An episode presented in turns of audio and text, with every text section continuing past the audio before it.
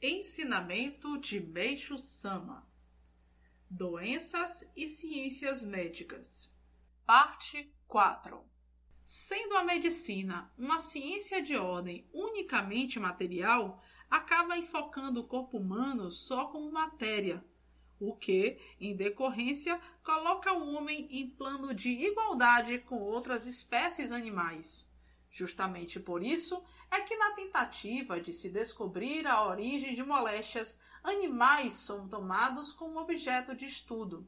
Inclusive, quando se chega a um resultado final em experimentos laboratoriais, imediatamente eles passam a ser aplicados em humanos, o que constitui um erro gravíssimo, já que o homem difere em forma, essência e conteúdo relativamente a outros animais.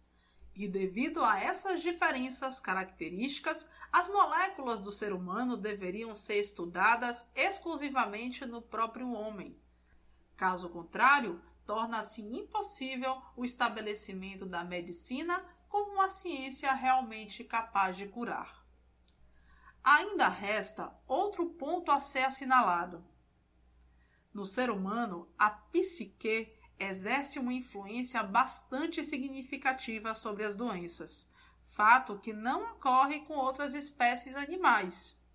Tomemos como exemplo o caso de alguém que tenha acabado de saber que está com tuberculose.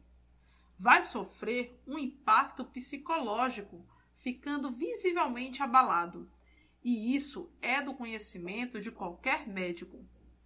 Face ao exposto, podemos concluir que, atualmente, são as seguintes as principais falhas cometidas pela medicina.